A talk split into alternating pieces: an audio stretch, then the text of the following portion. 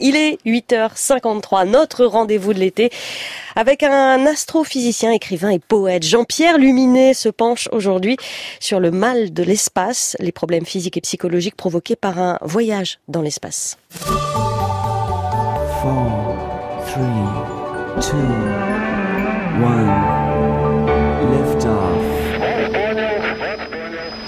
Germain Titov dit que le vol se déroule magnifiquement. Il se porte à merveille. Tout va bien. En août 1961, les soviétiques mettent en orbite Vostok 2 avec à bord le cosmonaute German Titov qui va pour la première fois passer une journée entière dans l'espace. Comme la cabine est grande, Titov se détache de son siège et flotte dans l'habitacle en l'absence de pesanteur. Ses mouvements deviennent soudain indécodables par son oreille interne où se trouve le centre de l'équilibre. Son cerveau ne sait plus interpréter sa position sans horizon visuel, les nausées l'envahissent. C'est le mal de l'espace, analogue au banal mal au cœur que nous ressentons en voiture, sur une route montagneuse ou en bateau par mer agitée, mais bien plus violent. Yuri Gagarin, après son court vol spatial, et les premiers Américains, dans leur très étroite cabine Mercury, n'avaient pas eu assez de temps ni d'espace pour éprouver ces malaises. Ces derniers vont désormais affecter plus ou moins fortement tous les astronautes, même si en général le cerveau s'adapte au bout de quelques jours. Les problèmes vraiment sérieux apparaissent avec les premières missions de longue durée sur les stations orbitales, quand le mal de l'espace devient psychologique. L'organisation de la vie dans un milieu très confiné et inconfortable engendre en effet des conflits avec les contrôleurs au sol le rejet de planifications excessives, une irritabilité entre les membres d'équipage qui ne peuvent s'isoler, allant jusqu'à la dépression nerveuse.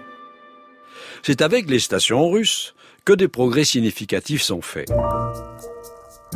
Le ravitaillement en orbite par des cargos automatiques apportant une nourriture un peu plus soignée et présentable, de l'eau, du carburant, du courrier, des pièces détachées et permettant l'évacuation des déchets rend possible d'augmenter la durée de vie en orbite de façon spectaculaire. La visite régulière d'équipage, en plus de celui qui est de permanence, contribue à garder un état psychologique plus équilibré. L'espace linéaire est démultiplié, les cosmonautes peuvent s'éloigner les uns des autres pour s'assurer un peu plus d'intimité. Progressivement, la durée des vols double et monte à six mois. Un nouveau problème se présente alors. Certains voyageurs de l'espace se retrouvent prostrés, sous prétexte qu'il leur semble que la Terre les oublie. En outre, les phénomènes de décalcification osseuse et les atrophies musculaires engendrent des inadaptations à leur retour sur Terre. Pour y remédier, les stations orbitales sont dès lors équipées de salles de sport où les cosmonautes suivent un entraînement physique constant. Le docteur Valéry Polyakov est le spationaute qui détient le record du plus long vol spatial de l'histoire de l'humanité en étant resté plus de 14 mois d'affilée à bord de la station orbitale Mir entre 1994 et 1995. Pour ce faire, il a suivi un entraînement extrêmement rigoureux dans un environnement psychologique très soigné. La présence de la cosmonaute Elena Kondakova pour les six derniers mois de son vol marathon a sans doute joué un rôle non négligeable dans la réussite de l'expérience. Polyakov a d'ailleurs paru plus en forme en retour sur Terre que sa consoeur. Est-ce suffisant? Pour se préparer psychologiquement et physiologiquement à un voyage vers Mars? On peut en douter. Le voyage Terre-Mars dure neuf mois pour l'aller et autant pour le retour, en empruntant les routes directes.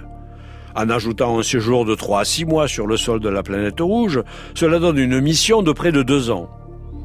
Or, naviguer seul loin de la Terre n'est pas du tout la même chose que survoler notre planète tour après tour, dans une station orbitale à basse altitude, avec des communications quasi instantanées avec le centre de contrôle, des missions de ravitaillement et des équipages qui viennent régulièrement visiter la station en apportant nouvelles et gâteries. L'équipage permanent sait en outre qu'en cas d'accident, la station peut être rapidement évacuée et le retour sur Terre se fait en moins de 30 minutes. Rien de tel sur un vaisseau en partance vers Mars. Pour l'instant, les robots semblent être la seule option viable. Ils ne dorment pas, ils n'ont pas froid, ils n'ont pas faim, ils ne sont pas distraits, ils n'ont pas le cafard et ils se fichent de la pesanteur. Cela n'a pas empêché près de 200 000 candidats de plus de 140 pays de postuler pour devenir les premiers colons martiens à l'horizon 2030 lors de l'expédition Mars One, laquelle s'est avérée être une opération publicitaire dont le degré de crédibilité scientifique et technique est strictement nul. Les chroniques de l'espace de Jean-Pierre Luminet, réalisées par Christophe Imbert, c'est à en podcast sur franceinter.fr.